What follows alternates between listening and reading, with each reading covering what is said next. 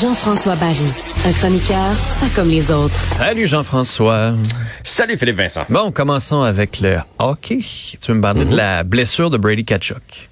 De Matthew Ketchuk. Excuse-moi, je t'ai écrit Brady. Hein? c'est les deux frères. C'est je, matin, je devais avoir les yeux collés un peu quand je t'ai envoyé ça. Mais c'est pas grave parce que Brady, je vais en parler aussi. Bon. Dans le fond, Matthew Ketchuk était avec les Panthers de la Floride, comme vous le savez, puis il n'a pas été capable de disputer le cinquième match. Puis là, c'était le bilan hier et il est revenu là-dessus. Et donc, on, il est revenu sur sa blessure au sternum, donc euh, une fracture au Fracture, sternum. ouais.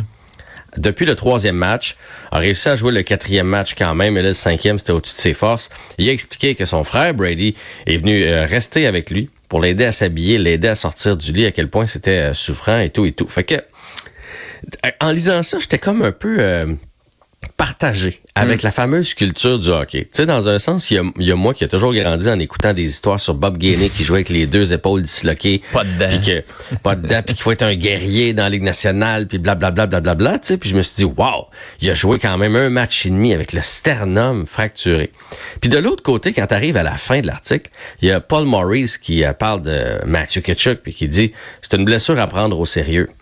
C'est une blessure qui va être longue à guérir. Fait que pour le prochain six semaines, il ne pourra pas euh, s'entraîner, il ne pourra pas lever de poids, de charge, tout ça dans le haut du corps. Puis là, tu fais, OK, mais c'est à prendre au sérieux. Et pourquoi il a joué? Mais pourquoi il a joué? C'est en plein ça. Fait qu'on dirait que mon cœur de petit gars de. On est en Ligue nationale, c'est des guerriers, puis ils jouent blessés. Euh, et d'un côté, puis de l'autre côté, je fais mais, mais mon Dieu que c'est macho, la Ligue nationale de hockey. Puis après ça, tu sais, il y a des petits culs là, qui vont jouer blessés, puis qui, qui des entraîneurs qui vont demander à, à des, à des joueurs ou à des jeunes, non, non, t'es capable, c'est un match important, c'est la finale, tout ça. Donc, c'est un double. Puis d'après moi, Paul Maurice s'en est pas rendu compte. En, tu sais, le coach en disant lui-même, c'est à prendre au sérieux, là, ce genre de blessure-là. Mais on l'a laissé jouer un match et demi.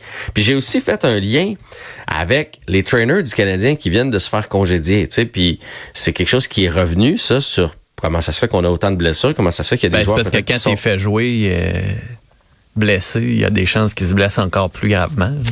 C'est en plein ça. Tu sais, le les, joueurs, les joueurs du Canadien, il y a eu plusieurs joueurs qui sont revenus cette année, qui sont repartis.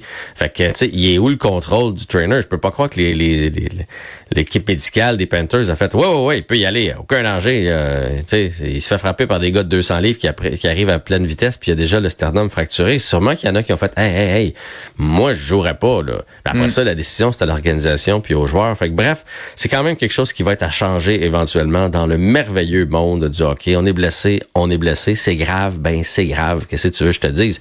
Je te parle pas d'un doigt fracturé. Un doigt fracturé, si le gars veut jouer avec ça pour endurer la douleur, c'est une chose. Mais le sternum, on devrait pas euh, jouer avec la santé des joueurs. Comme les commotions cérébrales.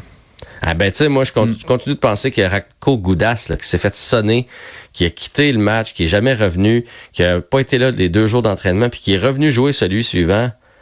Je peux pas croire qu'il y avait, il y avait pas des petites étoiles là, comme d'un petit comique qui tournait autour de sa tête. Mais là, on est en série de la, la Coupe Stanley en finale, fait que c'est plus grave. Parlons des remparts qui ont pas tardé à nommer le successeur à Patrick Roy. Oui, ils ont bien fait ça. ça comme ça, il n'y a pas de spéculation. En dedans de deux jours, on a trouvé le successeur. Dans les faits, il, était déjà trouvé. il était déjà trouvé. Donc, c'est Simon Gagné qui prend la place de DG euh, des remparts. C'est de joueur des. Flyers, lui, non? Ancien joueur des Flyers, exactement, mais ancien joueur des remparts aussi. Donc C'est lui, il a fait son junior avec les remparts. Fait que c'est un retour à la maison. Il a dit d'ailleurs qu'il allait mettre toute son énergie de rempart Hmm. euh, dans ce rôle-là. Il n'a pas pris le rôle d'entraîneur, donc va être euh, seulement DG. Probablement, le moi, ce que je m'étais laissé dire, c'est que lui, il a des jeunes enfants. Euh, fait que sur l'horaire familial, c'est plus facile d'être euh, directeur général qu'être entraîneur. Mais donc, il laisse, euh, il prend ça. le- les remparts vont être en bonnes mains. Patrick Roy laisse ça entre bonnes mains.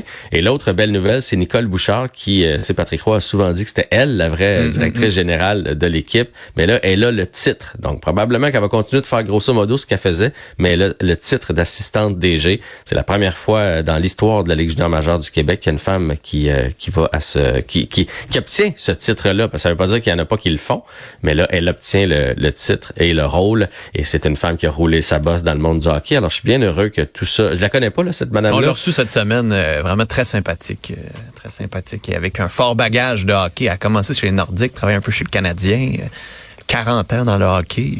C'est ça, je me disais 32 ou 42 que j'ai Ah, lu, là, mais non, non, puis là, ben, il y a plein d'articles sur elle, fait que je trouve ça bien là, qu'elle elle, euh, la lumière. Voilà. Un mot sur le Canadien qui ne protégera pas notamment euh, en temps Drouin. Ouais, c'est la, c'est la rumeur, mais honnêtement, je, il y a plusieurs. euh, là, je pense, je pense qu'on cherche à parler du Canadien parce que l'actualité est plus euh, tranquille, mais là, ça circule partout. Mais pour moi, c'est pas une surprise. Pour Jonathan Drouin, c'est, ça serait la pire chose de revenir ici euh, à Montréal. Pour le Canadien, ça serait pas une bonne nouvelle non plus. Ce que je lui souhaite, c'est de trouver un contrat de hockey ailleurs. Dans la ligue, je pense qu'il est encore Mm, mm, capable de jouer dans une équipe, pas dans une équipe à- qui aspire au championnat, mais dans une équipe où sinon, tu sais, il y a toujours l'Europe. Peut-être que ça lui ferait, euh, ça lui ferait du bien, mais j'espère qu'il va se retrouver un contrat de joueur de hockey. Gourianov, c'est quand même décevant dans le sens que on l'a vu là, c'est celui qu'on a obtenu en échange de Radulov. et il est, euh, il est bourré de, de talent. Gourianov, là, c'est, un joueur euh, euh, vedette qui ben vedette, c'est qui pourrait être un joueur euh, vedette, euh, qui pourrait contrôler le- le- la- l'avantage numérique, qui pourrait être un top 6 dans une équipe. Malheureusement, l'éthique de travail fait défaut. C'est sa, c'est sa réputation. Il n'a pas été capable ici non plus d'en donner. Puis je pense que les rôles top 6 à Montréal commencent à être définis. On sait que Suzuki va en avoir un, Caulfield, Kirby Dack, éventuellement Slavkowski. Fait que c'est pas le genre de joueur qu'on veut euh, à Montréal. Puis c'est surtout pas le genre de joueur qu'on veut sur un troisième ou un quatrième trio. Euh, sur un troisième trio, un gars qui se pogne le derrière, ça, non, ben, ça- c'est ça. mais dans un monde idéal, ça passe pas nulle part, mais encore plus quand on commence à avoir une bonne équipe. Bon, un petit mot sur le US Open. Hey, US Open, euh, en fait, il y a eu deux records hier, mais en fait, c'est le même record, mais fait par euh, deux gars, Rick Fowler et Xander Schauffele, qui ont joué 62. 62, Philippe Vincent. C'est, c'est hallucinant, là. C'est, je pense que c'est normal 70 en fin de semaine. 60, mais, mais c'est, c'est tellement de coups en bas de la normale, C'est jamais vu. Est-ce que le terrain Ouais, était puis- particulièrement beau? Le vent était bon? C'est... Non, c'est les golfeurs qui sont rendus trop bons. Tu Wow. là, plus ça va, plus ça va, là, c'est rendu à 7200 verges. Tu sais, on, on, on agrandit les distances, on essaie d'acheter des terrains pour agrandir les trous, pour les compliquer, parce que c'est rendu que les gars des, des par 5 qui atteignent ça en deux, en deux sont sur le verre. Tu sais, c'est- sont trop des bons cogneurs. Euh, sont, c'est des machines d'entraînement. La technologie, tu sais, Mm. je veux dire, moi, je joue au golf, là, puis j'ai pas leur swing, mais si tu achètes un bon, un bon bâton, le moindrement, là, des fois, tu Ça vois des, personnes d'un certain âge, là. Ah ouais, puis ils font juste un petit swing, ping, à part à 150 verges en avant. Fait que imagine qu'en plus, tu es capable de swinger. Mais on va pas leur enlever. Ils l'ont fait quand même. Donc, c'est un record du circuit à un pointage de 62 pour la première ronde. Ah, Jean-François, on se reparle lundi. Oui. Salut. Mais toi, t'animes lundi, puis moi, c'est moi qui vais parler. En tout cas, salut. C'est bon. Bye. Salut.